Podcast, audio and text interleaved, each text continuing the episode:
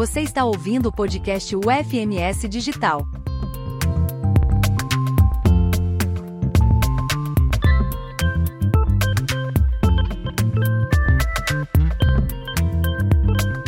Olá pessoal, tudo bem? Hoje nós vamos tratar do episódio que fala sobre o trabalho prático na área de computação. Eu sou o professor Luciano Edipo, sou graduado em Sistemas de Informação pela Universidade Estadual, mestre em Ciência da Computação aqui pela Faculdade de Computação da UFMS. E o nosso convidado é o professor doutor Aldrin de Lima Fontão.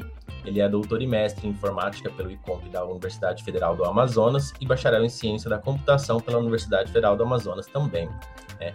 E eu vou dar a palavra para ele para ele continuar a apresentação do seu currículo. Olá, pessoal. Obrigado, Luciano, pelo convite. Então, o Luciano já começou acertando meu nome, Aldrin, certinho não é Andrew. Eu sou manauara, é, já estou um tempo aqui na Facom, na UFMS, é, vim da ciência da computação e me especializei na área de engenharia de software. E antes de vir aqui para a Facom, eu tive experiências em projetos né, da área de, de software, institutos de pesquisa da Nokia, da Microsoft, principalmente no tempo de graduação e mestrado. E depois saí para o doutorado e antes de vir à Facom, fiquei um tempo enquanto doutor no Instituto da Samsung, trabalhando com projetos ali mais com deep learning, né? Projetos de software em torno disso. E a gente está aqui para bater esse papo com vocês. Nosso primeiro assunto vai ser o seguinte: é, qual é a experiência profissional que você teve na indústria antes mesmo de entrar na academia e o importante, como você vê, né, o, que você acha importante para um aluno que está se formando, que está prestes a se formar sobre o mercado de trabalho na área de computação. Bem, é, pra, é legal que a gente faz uma recordação, né? Mas é, eu comecei com estágio, né? Então eu aproveitei a oportunidade dentro da graduação para programas de estágio mesmo inicialmente sendo uma possibilidade de um estágio voluntário, acabou que eu fiz a tentativa ainda acabei recebendo um estágio remunerado, mas não era o grande objetivo.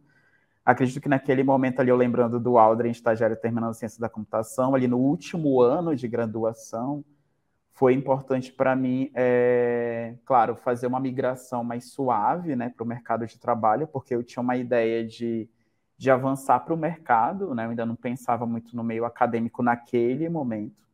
Então, eu queria logo aproveitar uma oportunidade de, estar no, numa empresa que tivesse ali algumas conexões com o que eu gostaria de ser profissional. Acho que esse foi o primeiro ponto, porque a gente tem possibilidades em diversas empresas, ainda mais na nossa área hoje, né? E aí, algo que os professores à época falavam muito para mim, que eu falo hoje para os alunos, é você procurar em organizações, empresas que você tenha o fit, né, o encaixe com a sua cultura, com o que você espera ser daqui a alguns anos em longo prazo enquanto profissional. Então, eu queria ir para um ambiente que tivesse cientistas, que fosse ali, é, que trabalhasse em projetos globais, para eu ter a oportunidade de conversar em inglês com as pessoas, ou espanhol então, além do elemento exercitar a questão, as questões que a gente aprendia na graduação, era também do meu desenvolvimento enquanto jornada, o que eu queria ser enquanto Aldrin no futuro. Mas importante ainda é que eu não queimei etapas. Eu acho que hoje o que acontece muito, claro que abri um grande parênteses aqui, cada um tem uma jornada e um, um, um estilo de dinâmica de vida durante a graduação. Né? A minha dinâmica me permitia vivenciar a faculdade, né? era um curso diurno, né? então, que é, o ciência da computação geralmente é diurno né? no Brasil. Então, eu consegui viver iniciação científica, monitoria, iniciação tecnológica, tudo para eu testar o que eu gostaria de ser enquanto profissional. Eu acho que hoje, muita é, grande parte dos alunos peca no sentido de não viver as experiências que a universidade dispõe, e aí, às vezes, chega lá no final, quer viver uma experiência profissional e ah, não era bem isso que eu queria. Poxa, lá durante a sua graduação você tinha a oportunidade de experimentar diversos papéis, né, ou ramos que a gente pode seguir.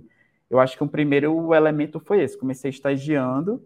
É, a, a, universidade ela me deu uma base muito boa para eu avançar em discussões, em, em projetos, é, ter habilidades muito importantes para que eu pudesse ser contratado, né? Dentro da própria empresa, eu fiquei, eu acho que em torno de seis anos, gente, agora não vou lembrar bem de cabeça, mas em torno de uns seis anos aí no Instituto da Nokia, e depois a Microsoft comprou a, a divisão de mobile da Nokia, eu acabei migrando naturalmente né, para a divisão de mobile. E aí, naquele momento, eu decidi fazer mestrado. Por quê? Porque eu via um monte de cientista ao meu redor, é, um monte de gente que conversava no nível, tinha um pensamento sistêmico e sistemático muito bem estabelecido, e eu admirava muito aquelas pessoas, inclusive a forma que eles conseguiam dar respostas com confiança e num período de tempo muito curto, frente ao que um negócio, uma empresa, né, precisa, por elementos competitivos, inclusive, né, que hoje não é só produzir software, é também você se manter inovador e competitivo no mercado. E eu admirava muito, eu vi, nossa, agora eu tenho que avançar para o mestrado. E aí fiz o mestrado trabalhando e depois decidi fazer o doutorado, mas acho que aqui no meio da conversa a gente vai avançar, né? Do porquê que eu acabei migrando totalmente. Mas eu vivi bem as experiências da indústria, eu aproveitava bastante, inclusive, as oportunidades de treinamento que essas empresas forneciam, oportunidade de intercâmbio para aprimorar idiomas. Eu acho que outra coisa, professor Luciano, é gente ainda da computação que não investe no idioma sabe? Principalmente no inglês. Então, às vezes a gente passa com a aluna, ah, professor, por que, que você está passando um artigo ou um texto em inglês? Eu não tenho que ler isso, meu curso é em português. Assim, a gente, infelizmente, daí escuta isso, né? Mas porque a nossa área, naturalmente, a gente interage com pessoas de outros países. Então, assim, inglês é básico para a gente, né? É parte do nosso currículo. Eu acredito que seja isso, assim, né? É, para iniciar assim, mais esse nosso bate-papo. É uma, uma característica muito comum na nossa área é, é a questão da não obrigatoriedade que tem para o exercício da profissão, né, das, dos diversos papéis da nossa profissão, da obrigatoriedade de uma formação acadêmica. Né? Hum. Eu acho que acredito que você, eu também, nós já vimos muito isso, né? Então, assim, é, sempre há um questionamento, né? Ah, por que, que eu vou fazer um curso superior se eu não preciso, né? Ou o trabalho que eu vou desenvolver, não há obrigatoriedade e tal. Então, assim, eu queria saber sua opinião. Qual é a relevância para você né, de ter uma formação acadêmica para atuar na indústria? Essa pergunta é bem polêmica, né? Se ela é polêmica, profunda e etc.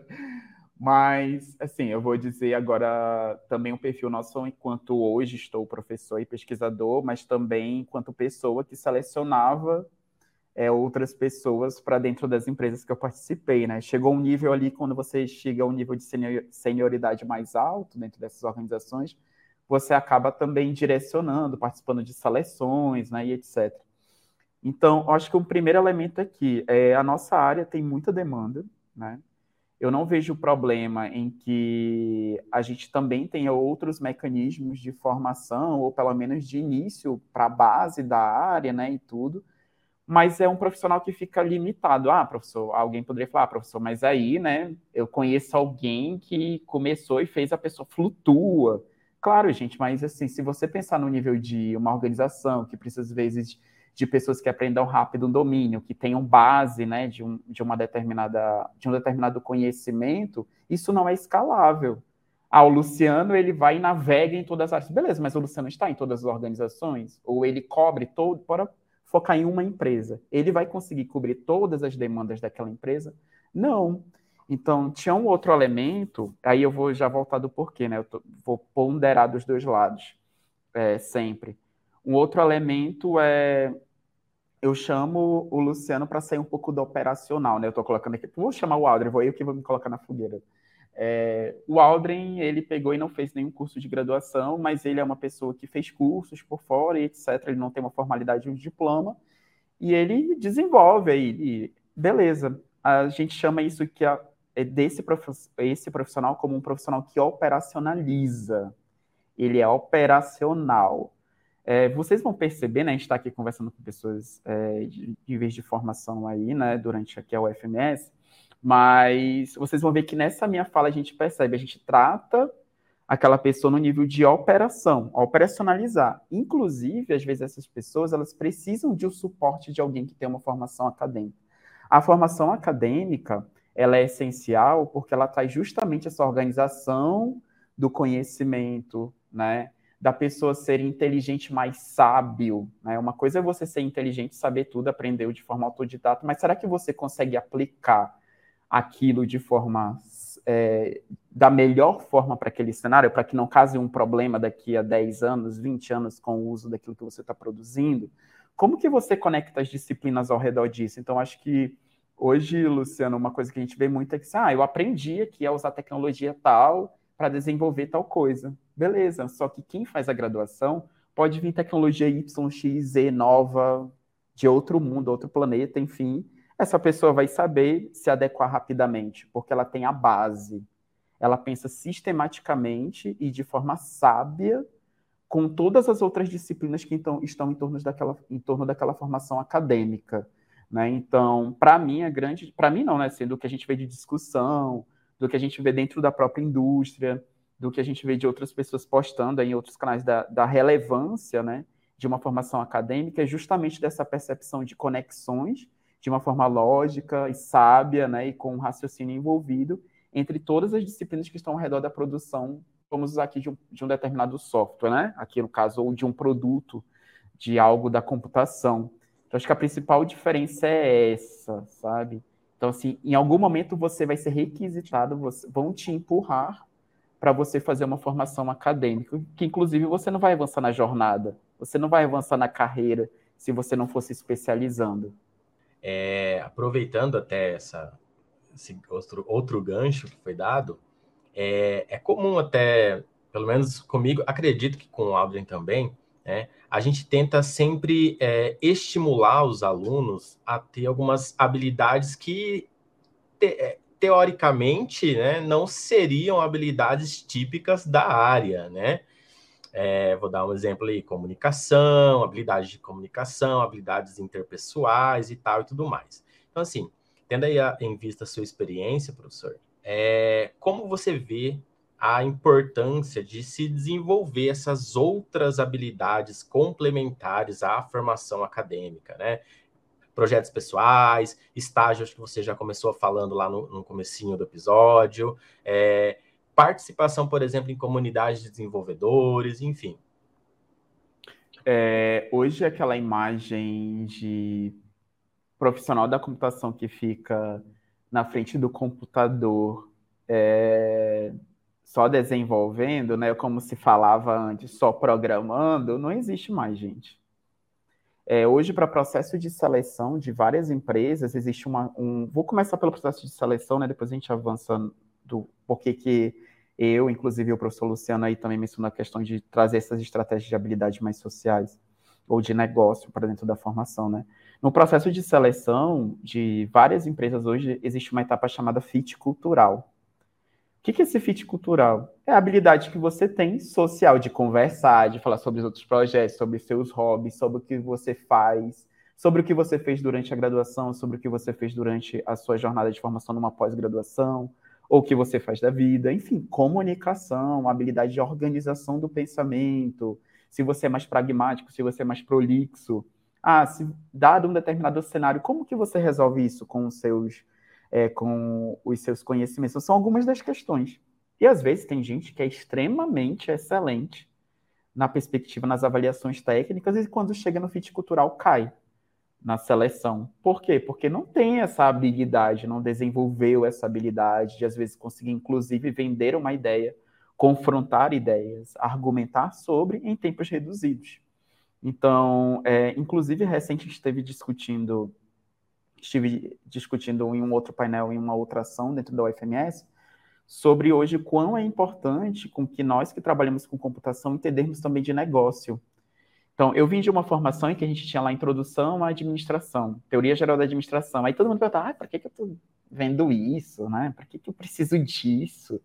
Né? No momento, até eu ali naquele momento eu não entendia muito, talvez porque aí a gente assume uma meia-culpa aqui, a gente precisa também, é, precisa também é, trazer isso mais para dentro da formação em cenários né, da, da, das organizações que estão em torno de um produto de software ou de um serviço, é, a importância de outras disciplinas de outras áreas nessa nossa formação. Então, você que está produzindo, eu gosto de falar, inclusive, o Luciano já viu, né, esse papo sobre o que é o software. O software é só técnico, gente, não é só código. O software é influenciado pela estratégia de comunicação, times que às vezes são distribuídos, fatores culturais, tudo isso vai em torno daquele pacote, né, que a gente está ali entregando enquanto produto. É, o quanto é de valor que você entrega? E o valor não é só dinheiro, é valor emocional, valor de experiência, expectativa, percepção, frustração. Então, para você capturar esses elementos que são hoje grandes direcionadores do valor do uso de um produto de software de um serviço de software, você precisa sim saber se comunicar, você precisa compreender aspectos de negócio, você precisa compreender de composição de times e do entendimento de comportamento das pessoas, se você for futuramente um líder mais técnico ou um gerente, para compor um time que realmente entregue aquilo que é necessário, que faça o que deve ser feito e da melhor forma, né? Aí a gente está numa perspectiva de qualidade. Então vejam que isso exige diversas outras habilidades que não são extrema, só somente o que a gente chama de habilidades técnicas, mas também o que a gente vem chamando hoje de habilidades sociais. Inclusive tem uma vertente que a gente chamava de é, soft skills, né, e hard skills. E aí hoje todo mundo fala assim, ó, desenvolver comunicação também não é soft, não é fácil, é hard também. Então por isso que usam, né, agora uma habilidade mais técnica e uma habilidade mais social. Então, para mim, assim, para mim não, né, para todo mundo que discute isso hoje, há vertentes que se desdobram na própria graduação, né, professor Luciano, e também nas seleções de emprego, seleção acadêmica, inclusive para mestrado e doutorado, é sua habilidade de se comunicar, de ser pragmático, de escrever, né, de saber escrever bem, de saber é, definir a sua ideia, pensar sistematicamente como aquilo é construído, compreender domínio, gente. Hoje a gente tem questão de domínio de saúde, domínio de inteligência artificial para uma cidade inteligente, domínio de aplicação móvel, domínio de um negócio específico, startups. Isso daí tudinho são percepções que a gente tem que abrir a mente para essas habilidades que vão além da perspectiva técnica. É um, um, um assunto aí relacionado, né, que está aqui para a gente discutir, é a questão do networking, né, da colaboração que existe entre os, entre os profissionais, entre colegas e tudo mais, né. É, eu tive a oportunidade de, em aula com o professor Aldrin, por exemplo, verificar como que ele usou a rede de colaboração dele, né, para as atividades na docência, com os colegas, convidando para palestra e tudo mais. Né? Então, assim, que, que você acha né, dessa questão de é, ter um, um, contato, manter contatos profissionais, de, de, conhecer as pessoas da área, participar, é, colaborar com, com outros projetos e manter esse networking aí na nossa área? Eu acho que o principal disso, além, claro, das relações que a gente estabelece, né, que são relações sociais, mas trazendo para a computação, é a nossa rede, é a gestão da nossa rede de conhecimento. É, eu aprendi isso na indústria, muito não foi algo da graduação. Né? Hoje a gente, eu uso muito isso aqui dentro, falo isso muito para os alunos. É, a gente estabelece pontes durante a nossa formação e por isso que a gente tem que ter, tem que, nós temos que ser bons profissionais, né? boas interações, respeitar os colegas dentro do, do ambiente de trabalho, é porque isso, tudo que a gente faz, tudo que a gente trabalha dentro da computação, ela envolve não somente uma pessoa, né? É uma relação assim de várias pessoas, é uma relação social. Então, a partir disso, a gente constrói o que a gente chama de redes de conhecimento, né? Gestão de conhecimento. Pode ser para emprego futuro, é de alguém saber indicar você, porque sabe que você resolve aquilo, ou que você tem uma boa postura, ou que você pode não ter aquele conhecimento, mas você é uma pessoa que aprende rápido. E a outra é justamente de, de se você está numa rede de conhecimento que você tem pessoas confiáveis, vocês aprimoram e expandem essa rede, né? Então, como o professor Luciano falou, eu gosto muito de usar a rede dos meus amigos, a minha rede de conhecimentos, porque eu sei que são excelentes profissionais, né? Que a gente tem percepções juntas e que eu sei olhar a rede e perceber qual, qual é a pessoa, o conjunto de pessoas que agrega naquele momento para uma nova comunidade, né? Que sejam os alunos aqui, por exemplo. Então, manter uma rede é bom, até hoje, para mim, no meio acadêmico, enquanto professor, para eu me manter atualizado. Então, assim, a minha rede me permite, se eu conversar com um amigo meu, eu sei rapidamente qual é a tecnologia que está sendo utilizada para alguma coisa, se tem alguma estratégia nova. me permite ter redes para projetos, para trazer projetos para a universidade, me permite pensar pesquisas que são mais aplicáveis no cenário da indústria, me permite indicar alunos para vagas. Então, isso aqui é bem normal, tipo, muito normal. Essa minha rede tem aluno, é, colega meu que fala, ah, Audrey, eu preciso de um aluno bom e é trabalho remoto. Tu tem aí? Entendeu? Então, sempre tem. Isso me permite impactar mais, né, pela minha ação aqui enquanto docente. Então, é uma rede de valor, né, que a gente fala. Eu, eu sou testemunha de que isso acontece mesmo.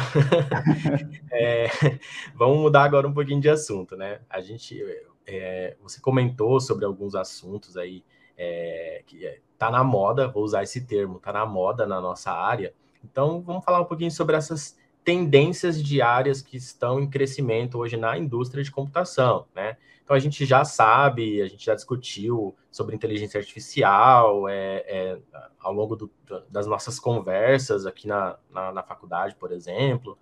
É, como você acha que os alunos que estão atualmente cursando uma graduação e tal, como que eles podem se preparar para essas áreas que estão, que eu, eu vou, vou chamar de que estão em moda no momento, né? O que, que você uhum. acha?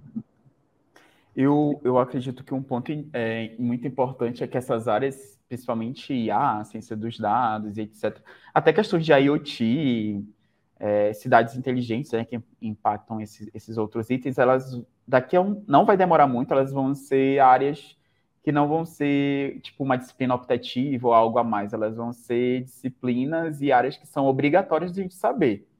Assim como, inclusive, questão de saúde, sistemas de tempo real, né, que com esse avanço eles vão acabando, já são, inclusive, alguns, né, parte de, da nossa formação. Então, eu acredito que é ter noção, o principal é que elas vão se tornar áreas que a gente tem que saber. A gente tem que saber debater sobre, tem que saber o que é o básico teórico dessas áreas, né, para a gente poder, inclusive, desenvolver outros papéis. Isso é natural que isso aconteça.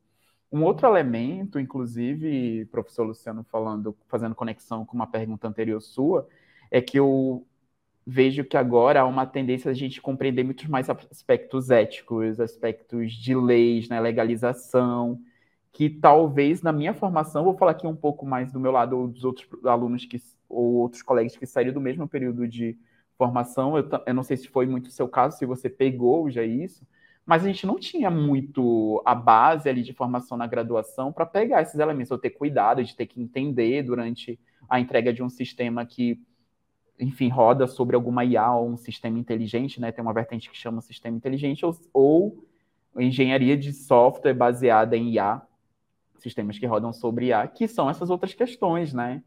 Preocupação de o quanto que o sistema de software que eu estou entregando ele impacta em algum papel social ou numa dinâmica social, se ele não vai lá na frente gerar algum impacto social que vai matar alguém, né? Então a gente tem aqueles casos de fake news, de dados que, por exemplo, geram uma imagem errada e aí vai o sistema divulga isso em alguma rede e aí esse, essa imagenzinha foi gerada e gera uma confusão lá no meio da pessoa e o pessoal lixa alguém e mata alguém por causa disso. Então, assim, é só para a gente perceber que essas questões que passam pela gente, é, elas são extremamente críticas. E às vezes a gente não tem, assim, nossa, ideia que a gente, uma coisa que a gente está programando, fazendo a engenharia, vai chegar nesse nível, mas pode chegar, né? Então, assim, eu gosto sempre de falar que é um exemplo muito próximo, o iFood, Uber, eles não têm ali, que estão impactando em discussões, né? O que, que é o entregador, o que, que é quem está fazendo uma jornada de trabalho ali como motorista, questões ali de como eu tenho segurança a partir do aplicativo para quem está dentro ali do, do Uber, né?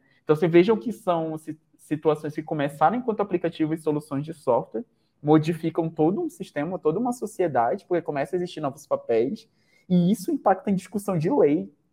Então, assim, é, e isso, professor, é só para embasar sua excelente pergunta anterior, o quanto o profissional hoje de computação não vai reduzir demanda para a gente, mas o quanto também a gente precisa estar muito mais atento até discussões, né, de no legislativo, na política, né, questão ética, formação social, né, buscar tudo isso, principalmente para quem pré, pensa um dia chegar a um cargo de liderança, um cargo de uma função mais sênior, né, dentro da própria perspectiva técnica, um gestor, um diretor, um chefe de tecnologia, esses elementos vão perpassar por você.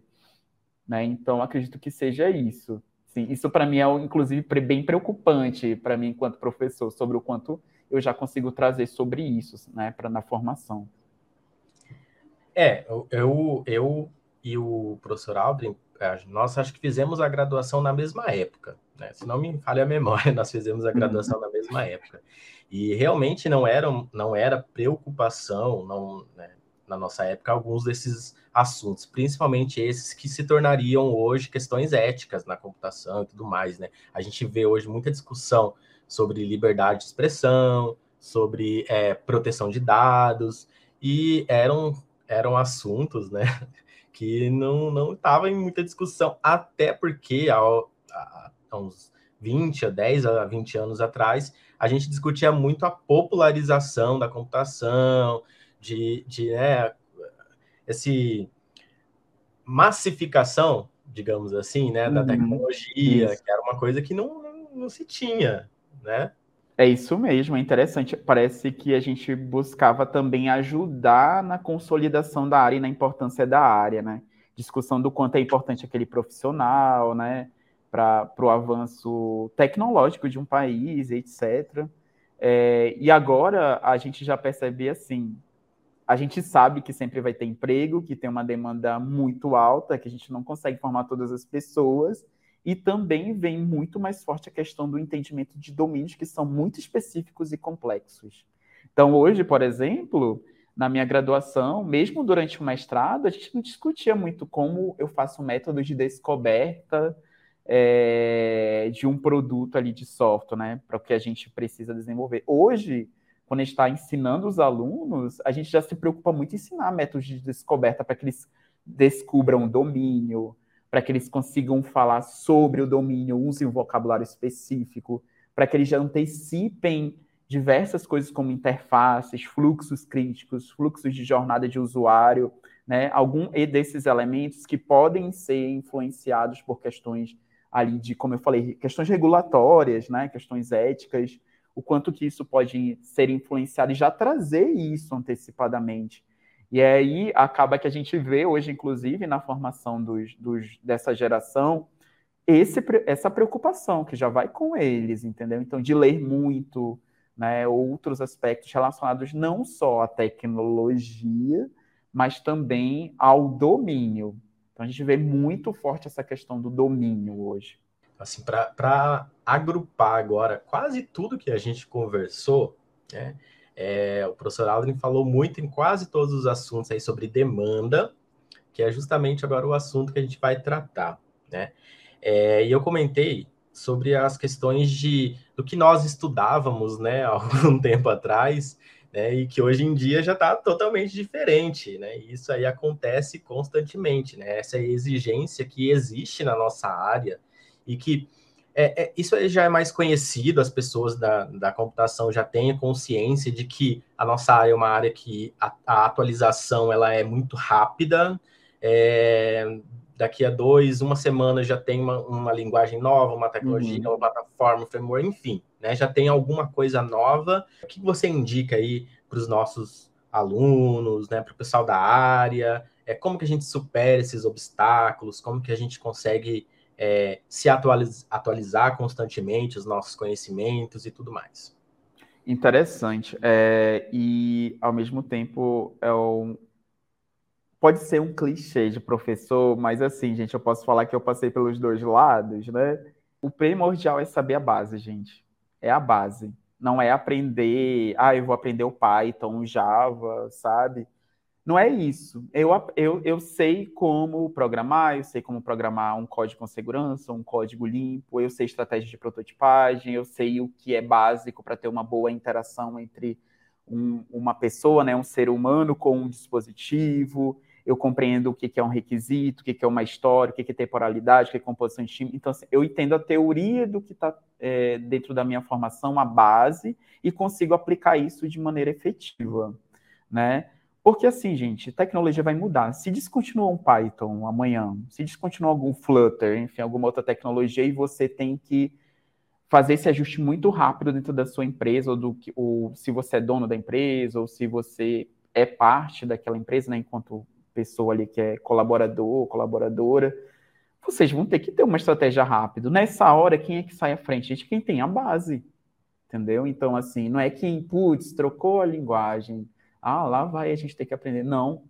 Um profissional extremamente bom na nossa área não é direcionado à linguagem, é que eu digo uma linguagem, uma tecnologia, bora usar uma tecnologia específica. É uma pessoa que tem a base e consegue aprender tudo que está em torno da semântica, da sintaxe ali, né? Da parte semântica e sintática, né? Em torno ali do que precisa ser entregue. Então, pode ser clichê e pode ser uma resposta muito breve, mas é compreender a base. E compreender a base não é compreender um bloquinho da sua formação sabe? É conseguir fazer conexão entre todas as outras disciplinas. E quando eu falo disciplina, é uma coisa que eu aprendi enquanto do outro lado, enquanto professor, a gente não está falando da disciplina enquanto algo que é uma matéria que eu fico num período e eu tenho notinha para alcançar, para passar. Não é isso. A disciplina é algo que sistematiza algum processo. Então, é uma teoria que me ajuda a sistematizar e a quantificar o quanto que eu estou entregando daquilo. Ela é disciplina alguma área. Então, por isso que eu tenho uma disciplina de teoria, eu tenho uma disciplina de teoria da computação, uma disciplina de verificação, validação e teste, gerência de configuração, engenharia de software, o que seja. Então, ela ajuda a eu a sistematizar aquele conhecimento para eu conseguir entregar algo. Inclusive, para eu aprender coisas novas a partir daquele conhecimento que eu tenho. Então, é ter a sua base de corpo de conhecimento. É isso, porque vai mudar, gente. Hoje pode mudar, amanhã vai mudar é, e é isso que vai nos direcionar a responder rápido a essas demandas.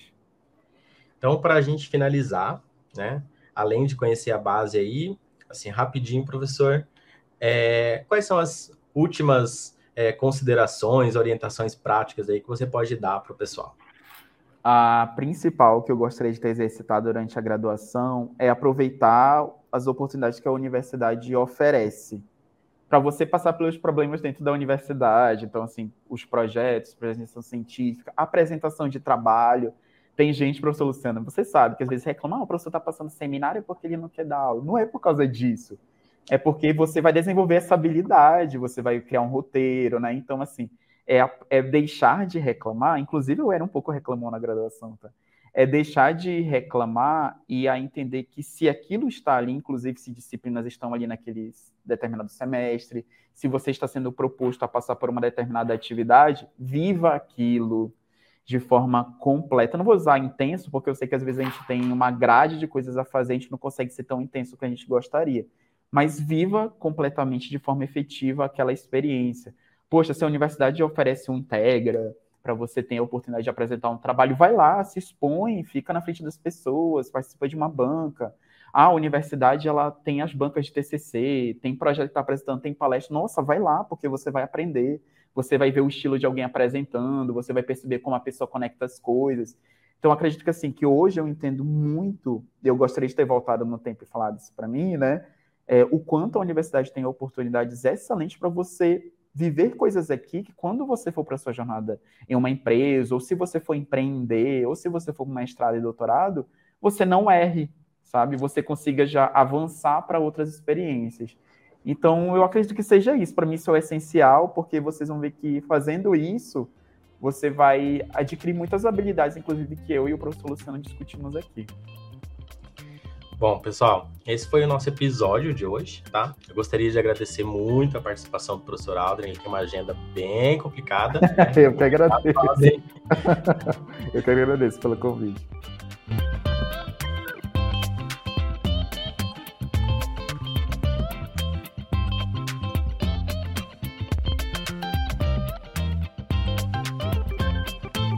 Podcast UFMS Digital é uma produção da Agência de Educação Digital e à Distância da Universidade Federal de Mato Grosso do Sul. Aqui você tem acesso a conteúdos inéditos e conversas inspiradoras que permeiam as disciplinas dos nossos cursos à distância. Escolha sua plataforma preferida para seguir nossos conteúdos. A UFMS agora é digital.